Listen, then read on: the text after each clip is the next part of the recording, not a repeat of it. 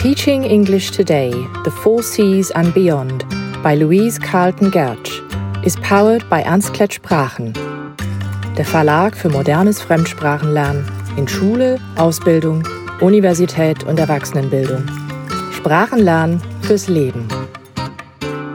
Hello, and welcome to Teaching English Today, The Four Cs and Beyond, a podcast in which we'll be looking at ways to help students of English develop important skills for the 21st century. I'm your host, Louise Carlton Gertsch. There is no doubt that creativity is the most important human resource of all. Without creativity, there would be no progress, and we would be forever repeating the same patterns. Edward de Bono made this observation in his book Using the Power of Lateral Thinking to Create New Ideas in 1992. Almost 30 years later, in 2020, the World Economic Forum published its Future of Jobs report, in which creativity, innovation, and ideation are seen as key skills for the workforce of the future. That same year, they also released a report entitled Schools of the Future which identified innovation and creativity skills as one of the critical characteristics of high quality learning today. But why is this? The world is becoming increasingly automated, and algorithms and artificial intelligence will bring enormous changes to work as we know it. Yet, while artificial intelligence can outperform humans in many areas, it's considered unlikely that it will threaten creative jobs, at least in the short term.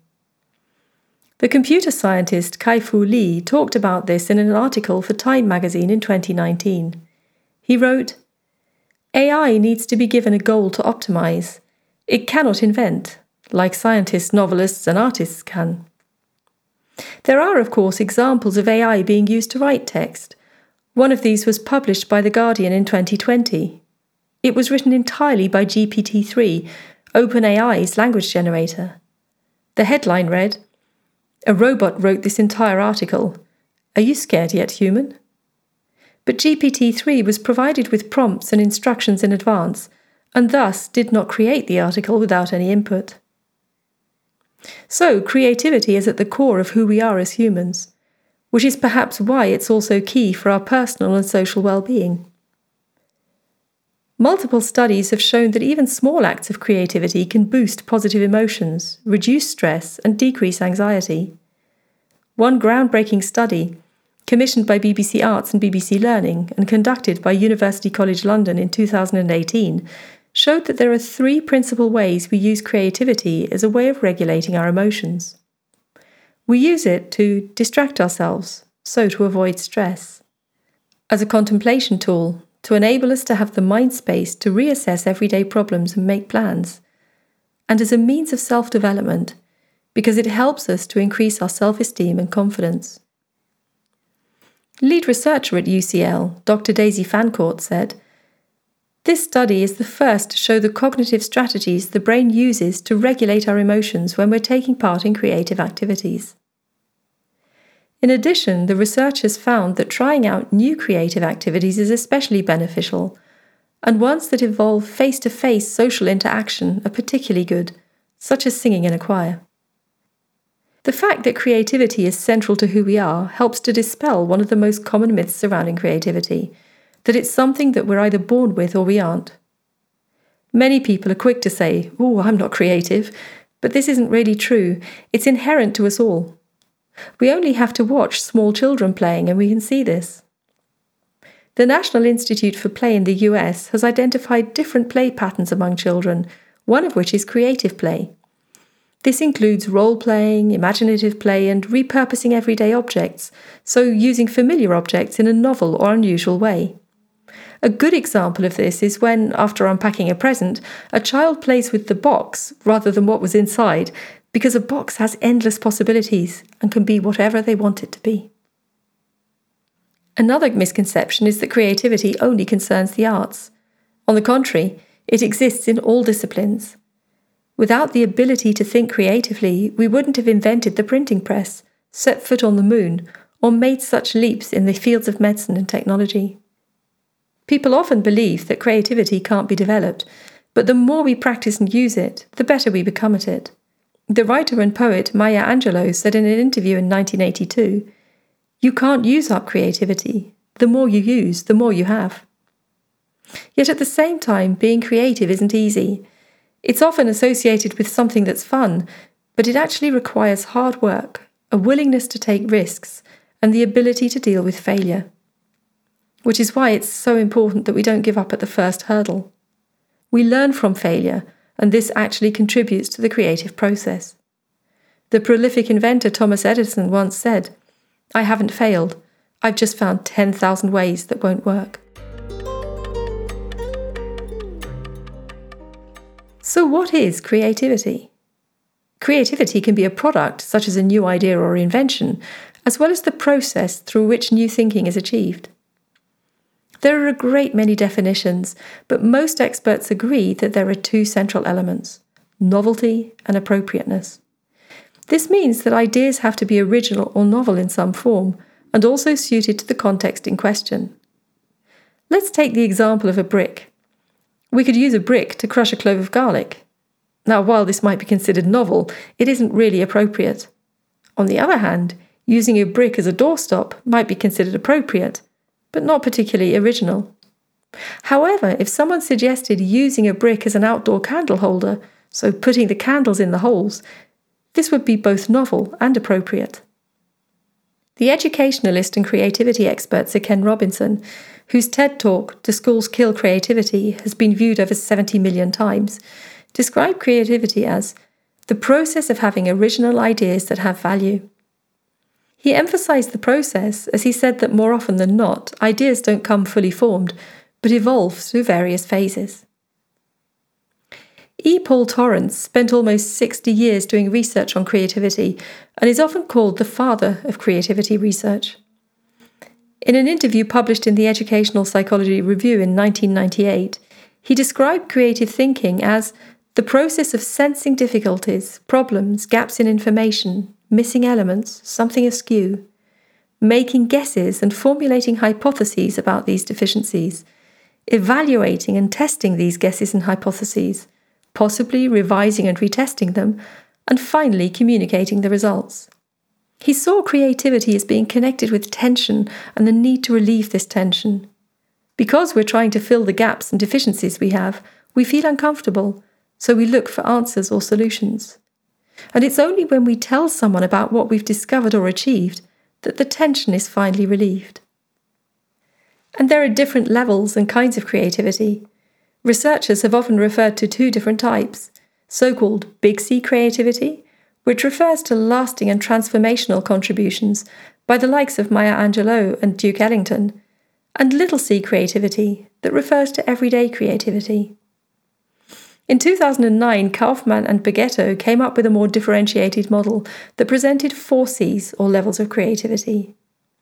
These are as follows Big C creativity, this refers to eminent creative contributions and is exhibited by great creative minds such as Mozart or Einstein. So, people who've shown groundbreaking innovation in their respective fields and whose work has stood the test of time. Pro C creativity.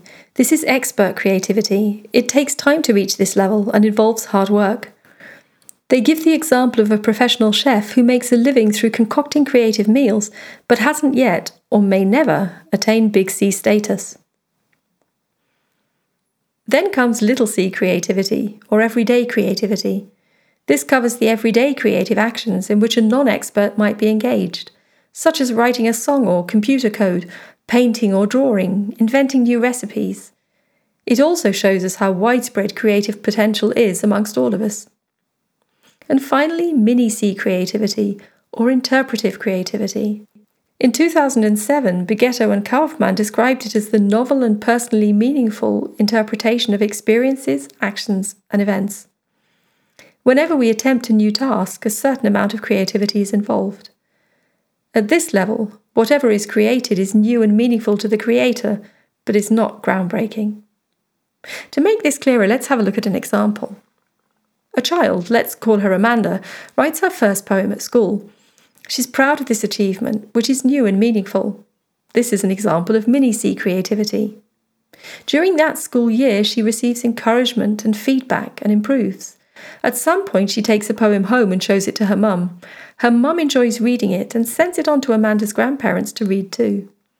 Amanda has reached little c level.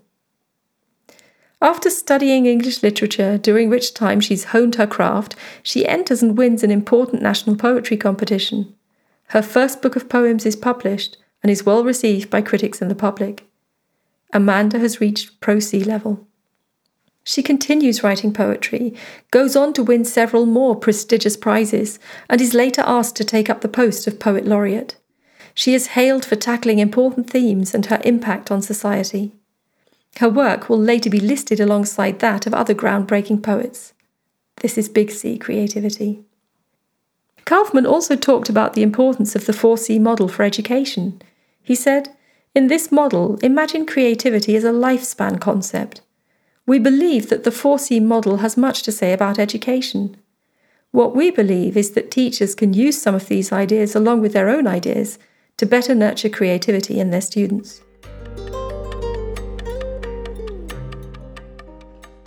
How can we cultivate creativity?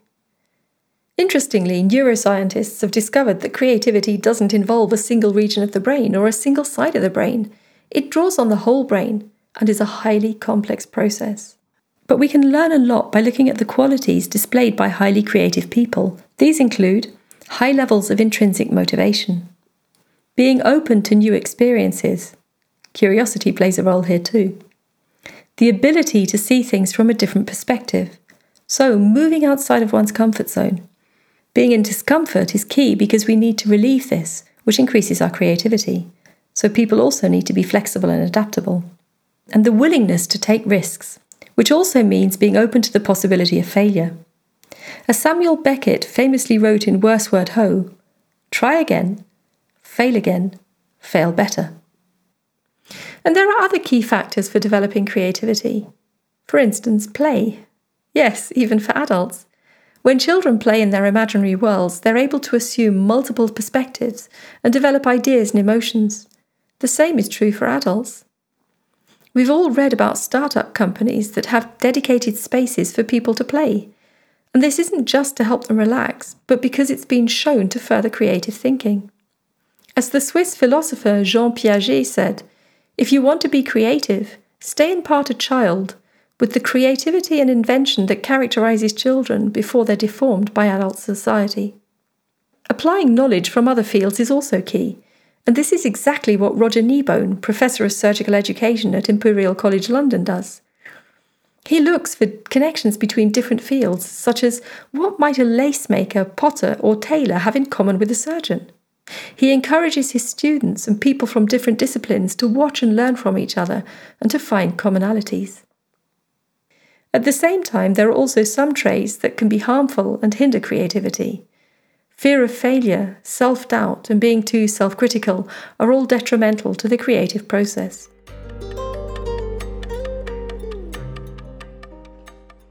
So, what role does creativity play in schools? In 2019, the Organisation for Economic Cooperation and Development published a report entitled Fostering Students' Creativity and Critical Thinking What It Means in Schools. In the foreword, Andreas Schleicher, the OECD Director for Education and Skills, wrote People also have to become better at imagining new solutions, at seeing new possibilities, new connections, and turning them into new products or ways to better live together. This is why schools need to nurture students' creativity and critical thinking, help them look at things from different perspectives, understand the limits of their and of others' views, and help transform their ideas into innovative solutions. Inquire, imagine, do, reflect, as our OECD rubrics on creativity and critical thinking put it. This four part rubric describes how to come up with new ideas and solutions as follows Inquiring, so making connections to other concepts and knowledge from the same or other disciplines. Imagining, generating and playing with unusual and radical ideas. Doing, producing, performing, or envisioning a meaningful output that is personally novel. And reflecting, considering the novelty of the solution and its possible consequences. To be able to do so, a supportive classroom culture is absolutely vital. There have to be opportunities for students to fail without being afraid of repercussions, such as being judged or getting bad grades, to have the time and space to reflect on outcomes, and to be able to try again so they can develop resilience. The classroom culture needs to be tolerant of ambiguity and open to different perspectives, as well as respectful of the creativity of others. The neuroscientist and psychologist Anna Abraham has said that one of the key things we have to do, whether in a group setting or alone, is to eliminate judgment. So, whether brainstorming or asking questions, students should be encouraged to follow the no bad ideas technique. Thus, by not judging one another's or even their own ideas or questions, it will enable them to feel less inhibited and freer to propose ideas. Students should also be given the space to wonder, to follow their curiosity, and be encouraged to ask questions and not just answer them. And most importantly, as E. Paul Torrance said in the interview from 1998, there are countless ways we can help people to be more creative. Perhaps the most important are to motivate and encourage them, to encourage them to fall in love with something, and to recognize their talents and reward them. These three factors are, of course, interrelated. The need for motivation was echoed by Sir Ken Robinson in an article for The Guardian in 2013. He wrote, The real driver of creativity is an appetite for discovery and a passion for the work itself. When students are motivated to learn, they naturally acquire the skills they need to get the work done. Their mastery of them grows as their creative ambitions expand. You'll find evidence of this process in great teaching in every discipline, from football to chemistry. We also have to remember that creativity, as with learning in general, is a very personal process. Students need to be given space to develop an awareness of their own thought processes, to find out what best supports their personal flow of ideas, what blocks their creativity, and what enables them to reach unexpected places in their minds. By allowing them to explore their own creativity, they'll be able to see the importance of their own ideas and learn the value of their own agency.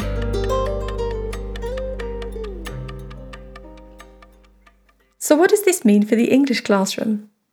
One of the key ways to help students develop creativity is to use a tried and tested method in language teaching, namely storytelling.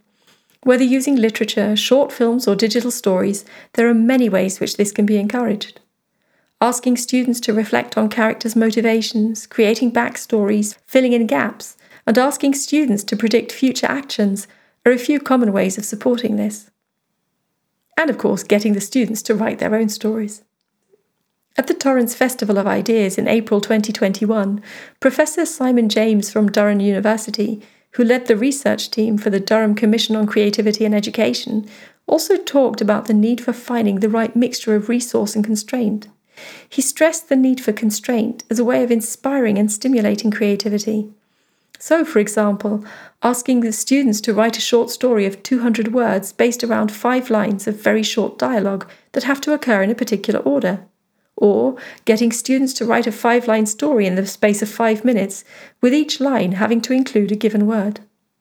By asking the question, what if, students can be encouraged to reflect on different scenarios and outcomes that might result from a specific action.